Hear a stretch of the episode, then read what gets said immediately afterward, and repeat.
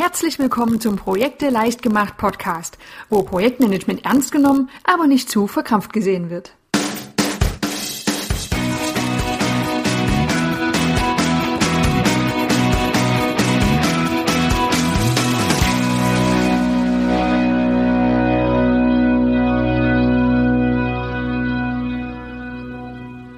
Hallo und herzlich willkommen zur neuen Folge vom Projekte leicht gemacht Podcast.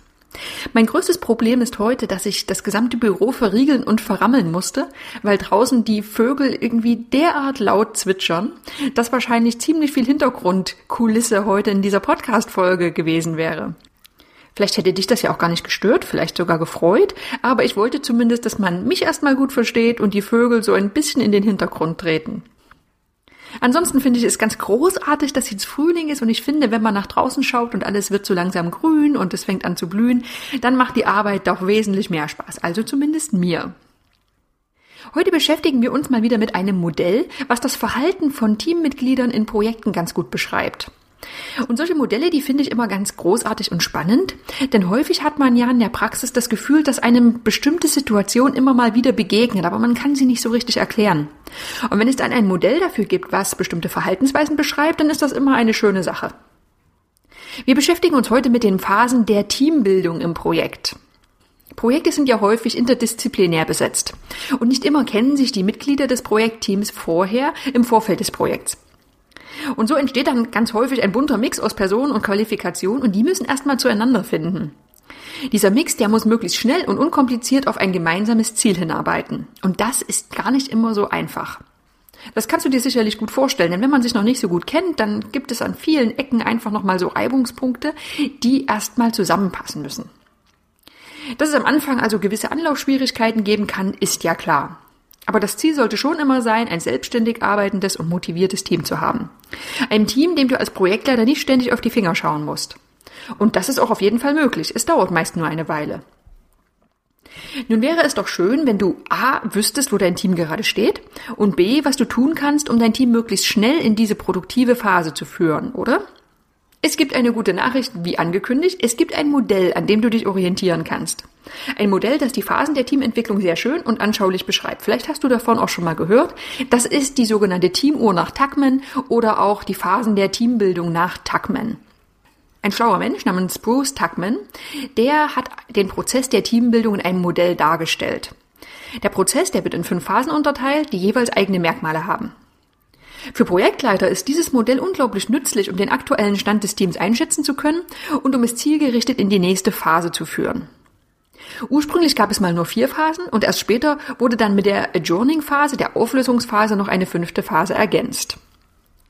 Die vier Phasen, die nennen sich Forming, Storming, Norming und Performing. Englische Begriffe, die irgendwie alle ziemlich ähnlich klingen, aber ganz unterschiedliche Phasen in der Teambildung beschreiben.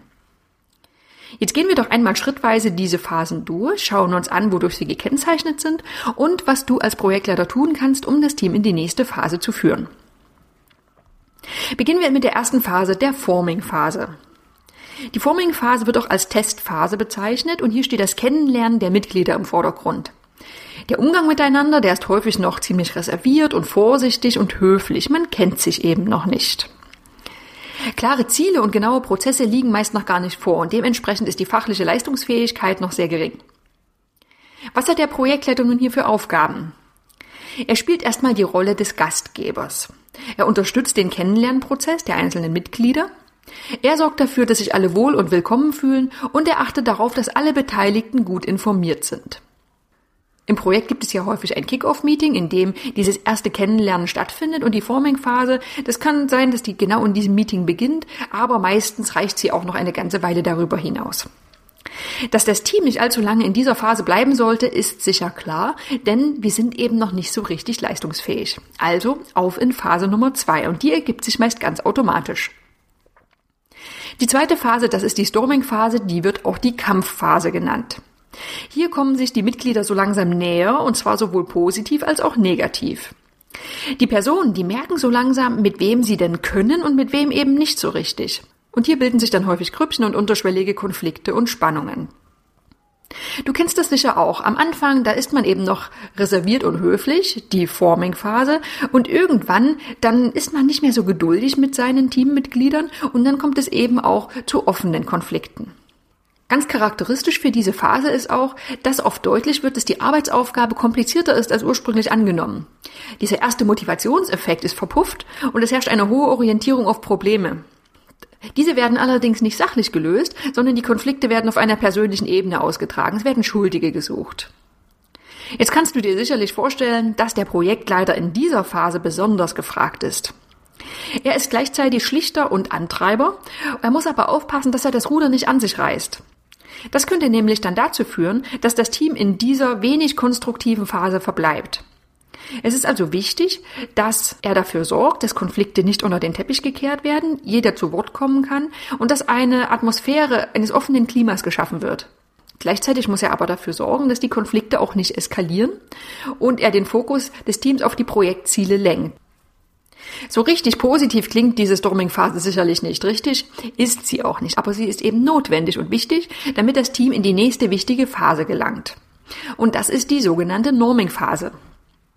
In der Norming-Phase, die auch Organisationsphase genannt wird, bilden sich Prozesse und Regeln heraus, nach denen das Team miteinander arbeiten möchte. Es wird meist offen diskutiert, also nicht mehr so diese unterschwelligen Konflikte und Spannungen. Und diese offenen Diskussionen können auch offene Konfrontationen sein. Dieses offene Miteinander ist aber sehr positiv, denn es bilden sich Rollen im Team heraus und die Arbeiten werden sinnvoll verteilt. Das Team arbeitet nun ganz einfach lösungsorientierter, auch wenn noch nicht alles ganz rund läuft.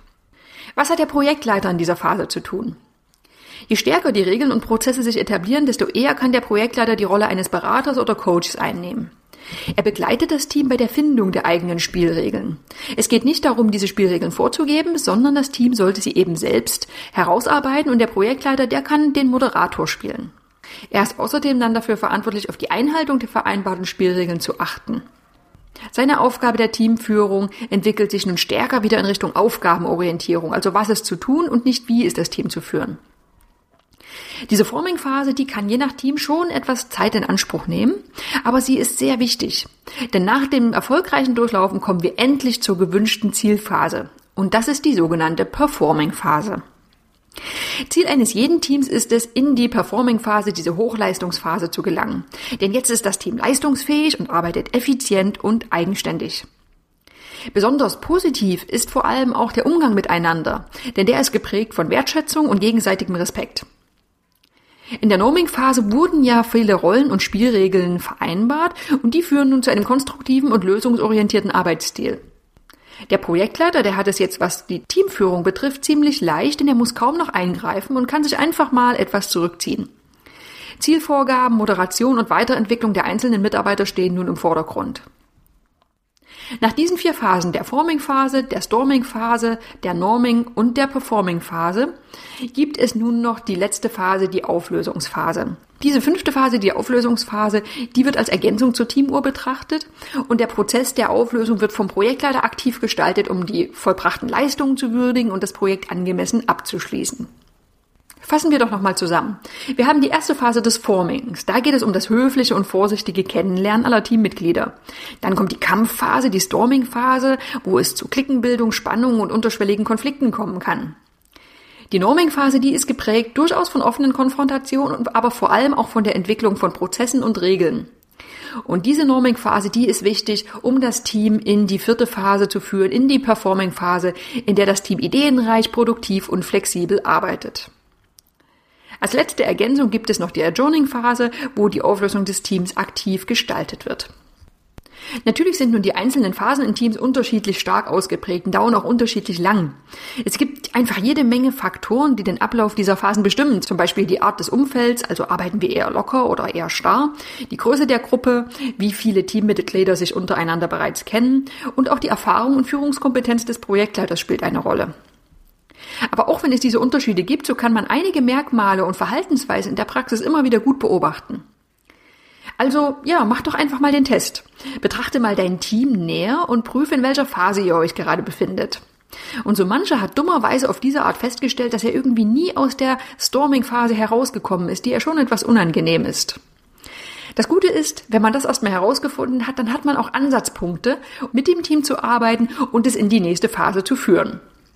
Lass mich wissen, wenn du irgendwelche tollen Erkenntnisse aus diesen Teamphasen ziehen konntest und wir hören uns dann sicherlich in der nächsten Woche wieder. Vielen Dank, dass du mir deine Zeit geschenkt hast. Ich freue mich immer über Kommentare und Anregungen, die du an andrea.projekteleichtgemacht.de schicken kannst. Viele weitere Informationen, nützliche Tipps und Vorlagen findest du unter www.projekteleichtgemacht.de.